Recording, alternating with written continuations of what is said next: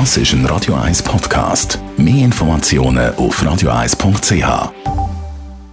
Der Wohntipp auf Radio 1 wird Ihnen präsentiert vom Hauseigentümerverband Schweiz. www.hev-schweiz.ch es gibt ganz viele Streitpunkte, wo sich die Nachbarn in die Haare geraten können. Ein Streitpunkt, der immer mal wieder aufkommt, ist das Thema Parkplätze. Thomas Oberle, Jurist vom Hauseigentümerverband Schweiz. Eine Frage, die sich wahrscheinlich schon lange gestellt hat, darf man als Mieter sein Auto auf dem Besucherparkplatz abstellen? Ja, das kommt tatsächlich ab und zu vor. Möglicherweise ist es nicht der Mieter, sondern eine Freundin vom Mieter. Äh, das ist grundsätzlich nicht erlaubt, oder? weil man unter Besucherparkplatz tatsächlich einen Platz versteht, wo die Leute kurzfristig oder eben kurzzeitig können anfahren können, um jemanden zu besuchen. Und vor allem in Situationen, wo es wenig Besucherparkplatz hat, ist es dann natürlich den anderen Mieter gegenüber, die Besuch empfangen wollen, unfair, wenn man dort eigentlich ein Auto parkiert, weil man keinen Parkplatz mieten Also Besucherparkplatz dauerhaft für sich beanspruchen, ganz klar nicht erlaubt. Wie ist es denn eigentlich mit dem Garagenvorplatz? Das ist ja häufig auch relativ ein grosser Platz. Darf man sein Auto dort anstellen? Ja, das ist ja meistens nicht vorgesehen, weil wenn ich äh, mit einer Ausnahme Einfamilienhaus miete, dort ist es klar, da gehört der Vorplatz auch zur Garage vom Haus ist das nicht so, dass ich den Vorplatz gemietet habe.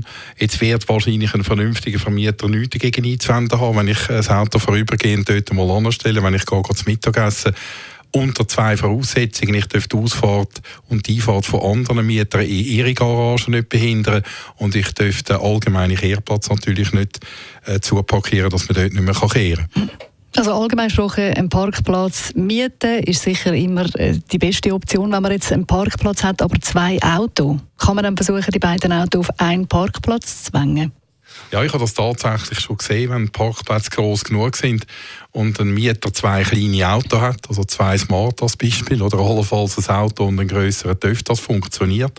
In dem Moment, wo ich zwei größere Autos anstelle und dann äh, eben den gemeinschaftlichen Raum verletze, also ich habe nur den Parkplatz gemietet, nicht den, Vorraum vor dem Parkplatz in der Tiefgarage. Dann kann der Vermieter eingreifen und mir das untersagen. Wenn man jetzt einen Parkplatz hat, aber gar kein Auto mehr aus irgendeinem Grund, darf man dann den Parkplatz zweckentfremden und den zum Beispiel brauchen als Abstellfläche für Kinderwagen, Werkzeugkoffer oder was auch immer? Ja, das geht meistens schon aus äh, fürpolizeilichen Gründen nicht. Das ist äh, meistens verboten. Der Vermieter kann selbstverständlich das Abstellen von anderen Sachen gestatten. Ich würde auch meinen, wenn das nicht explizit verboten ist, kann das der Mieter auch von sich aus machen. Also zum Beispiel seine Pneu dort lagern, ein Velo oder ein Moped abstellen.